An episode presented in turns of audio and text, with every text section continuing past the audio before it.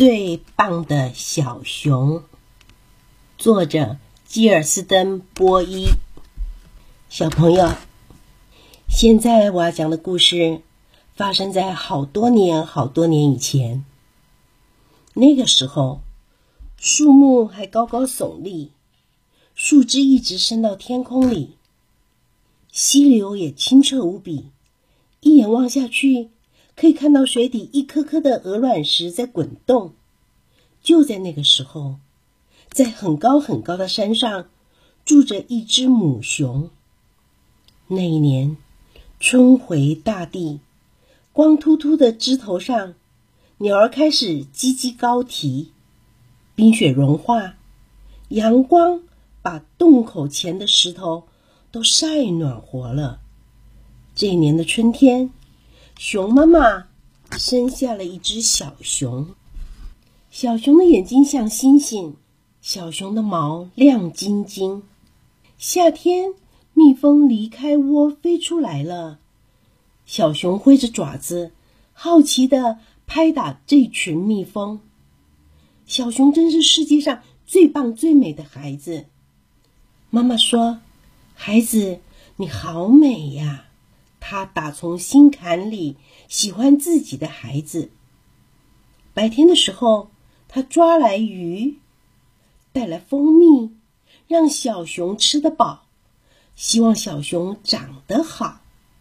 晚上，小熊紧靠在妈妈又温暖又柔软的怀里。当早晨太阳升起，熊妈妈就帮小熊把毛舔得闪闪发亮。然后带他到洞口前的草地上，陪小熊玩好玩的游戏，一直到小熊玩累了，靠在他的身上舒舒服服的睡觉。熊妈妈非常爱他的孩子，而小熊的毛也越来越美，眼睛越来越亮，爪子越来越灵活，吃了鱼和蜂蜜，长了一身。温暖又柔软的毛，有妈妈经常为它温柔的舔舐脸孔和毛，当然长得壮又好。孩子这么快你就长这么大了，熊妈妈心里真高兴。于是她带着小熊来到了河边的草地上抓鱼，看到那里长着蒲公英，飞着胖嘟嘟、傻乎乎的蜜蜂。小熊就四处玩耍，摘摘花，追追蜜蜂，还自己抓到了一条鱼。熊妈妈看了说：“孩子，你真强壮，真敏捷呀！”他心里好得意，真想让全世界的人都来看看自己的孩子有多能干。这是个最热、阳光最灿烂的夏天。小熊是最美、最聪明、动作最快、身手最敏捷、最强壮又最快乐的孩子，而熊妈妈也深深的疼爱着它。有一天早晨，天气一样的暖和，阳光一样的晴朗。这个时候，草地上出现了另外一只母熊和一只小熊。那只小熊全身的毛。亮晶晶，眼睛像星星，四只爪子也灵活又敏捷。两只小熊认识了，他们一起玩耍，直到天黑。两只熊妈妈躺在森林边缘的树荫下，温柔的看着自己的孩子。你的孩子好漂亮呀！熊妈妈客气的对另外一只熊妈妈这么说。你的孩子才漂亮呢。另外一只熊妈妈也客气的回谢。两只熊妈妈望着草地，看着两只小熊跑来跑去，在那里游戏，心里都好得意。每只熊妈妈都认为，只有他自己的孩子才是世界上最美、最能干、最聪明的小熊。到了晚上，熊妈妈和小熊一起躺在洞里。可是今晚，小熊第一次感到很伤心。他说：“我朋友的毛长得比我还美，眼睛比我还亮，我不是全世界最漂亮的小熊。”小熊好难过，哭着哭着，几乎要睡着了。啊，胡说，哪有这回事？熊妈妈一边说，一边温柔的舔着小熊的脸。你是我心目中最美的孩子。也难怪，爱是会让人盲目的，而且本来就应该是这样呀。小熊翻来覆去睡不着觉。从前他认为自己是最美的孩子，现在想到自己再也不是世界上最美的小熊了，他心里就很烦恼。日子过了一天又一天，太阳挂在天空，越来越高，叶子的颜色变深了，树丛里的梅子也开始成熟了。一天早晨，天气一样暖和，阳光一样晴朗。这个时候，草地上有另外一只熊妈妈带着一只小熊走过来，想让它在河边学抓鱼。这一整天，小熊都很卖力的教另外一只小熊朋友要怎样才能抓到鱼。两只熊妈妈躺在森林边缘的树荫下，温柔的看着自己的孩子。你的孩子真能干，熊妈妈客气的对另外一只熊妈妈这么说。你的孩子才能干呢。另一只熊妈妈。也客气的回谢。两只熊妈妈望着草地，看着两只小熊在比赛，看谁抓的鱼多，心里都好得意。每只熊妈妈都认为，只有他自己的孩子才是世界上最美、最能干、最聪明的小熊。到了晚上，熊妈妈又和小熊一起躺在洞里，可是今晚。小熊又一次感到很伤心。他说：“我的朋友抓的鱼比我多，我根本就不是世界上最能干的小熊。”啊，胡说，哪有这回事儿？母熊一边说，一边温柔的舔着小熊的脸。“你是我心目中最能干的孩子。”也难怪，爱是会让人盲目的。而且本来就应该这样呀！小熊翻来覆去睡不着觉。从前他认为自己是最能干的孩子，现在想到自己再也不是世界上最能干的小熊了，他心里就很烦恼。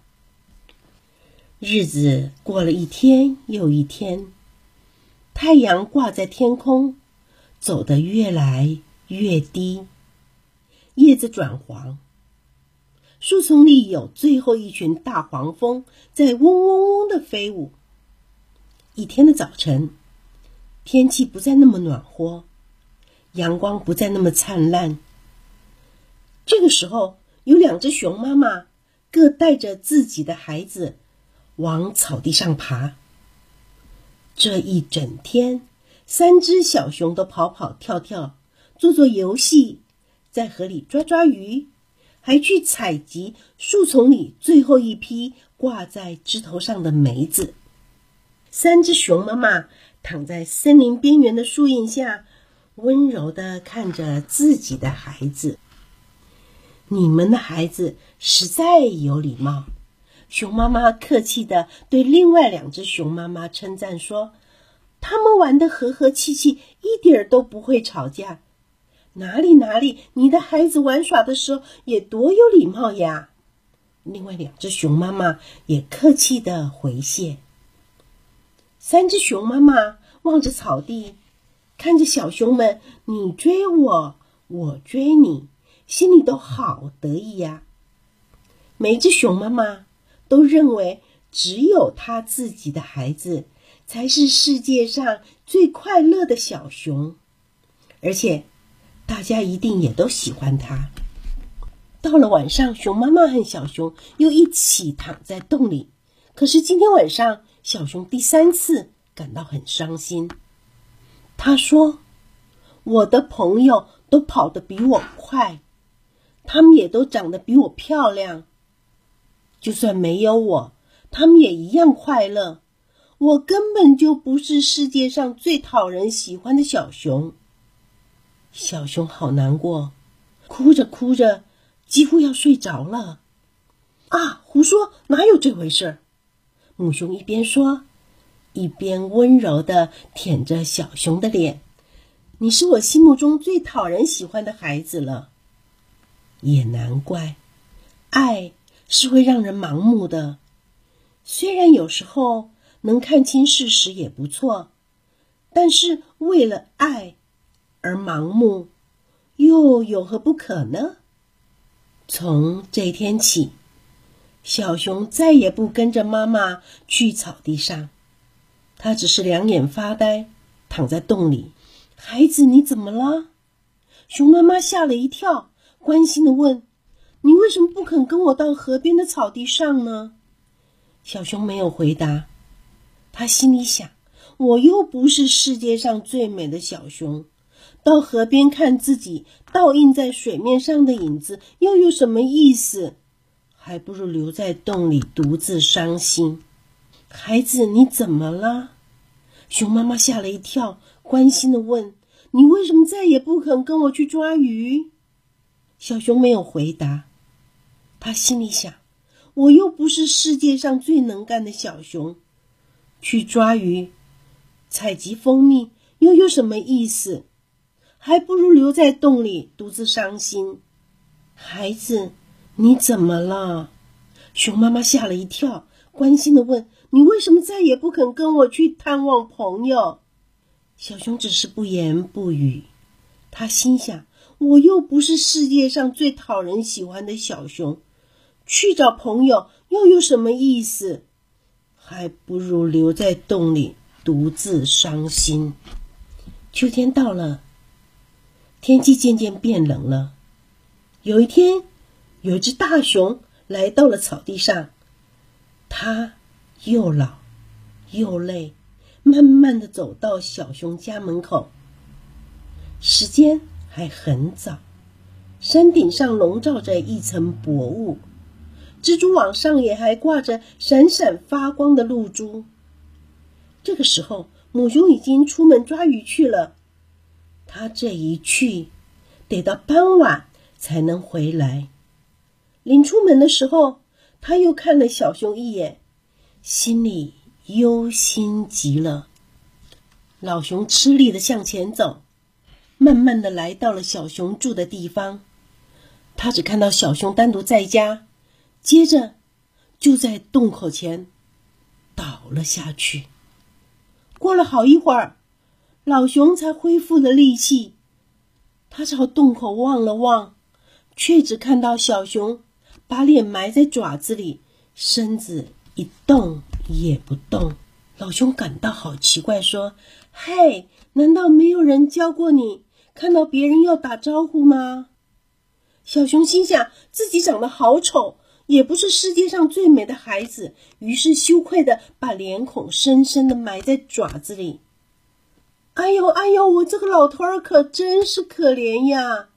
老熊疲倦的要命，一边叹气的说：“我本来还希望这里会有人帮助我的。你看，我走了这么远的路，身体又虚弱，已经没有力气抓鱼了。”听到他这么说，小熊心里想：既然他肚子饿，应该不会介意是谁帮他抓鱼吧？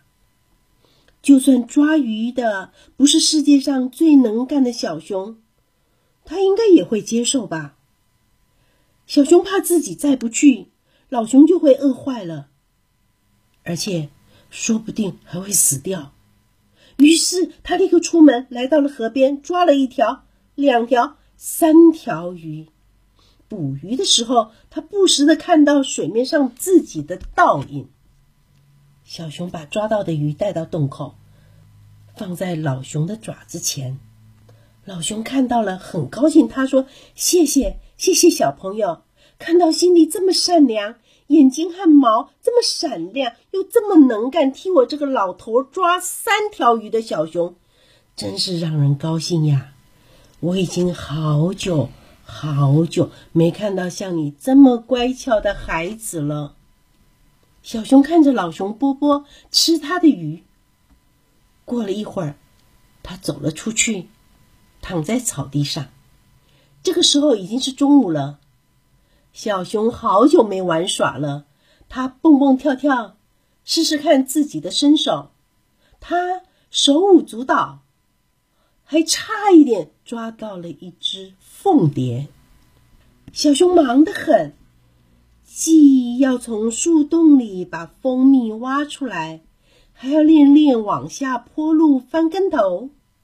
所以，虽然他有时候会想起自己的事，但接着他便想，自己可能不是最漂亮、最能干的小熊，少了自己，别人也不觉得怎么样。但是今天他已经抓了三条鱼，差一点抓到一只凤蝶，吃了蜂蜜，翻了跟头，阳光照在他的嘴上，草地上开满了秋天的花朵。而且，老熊伯伯还觉得它很乖巧。傍晚来临的时候，小熊也累了，他走到老熊伯伯身边，也躺了下来。阳光照在他们的身上，小熊梦见了过去的事情，同时满怀希望的期待未来。熊妈妈回到家时，看到的就是这样的孩子。至于熊妈妈跟小熊说了些什么，小熊对妈妈又说了些什么话，还有老熊伯伯到底只在小熊家住了一个晚上，或是住得更久？小熊后来遇到了哪些其他的小熊朋友？他们一起玩了些什么游戏？小朋友，这些你自己应该都知道吧？是不是呢？这个故事就说完了。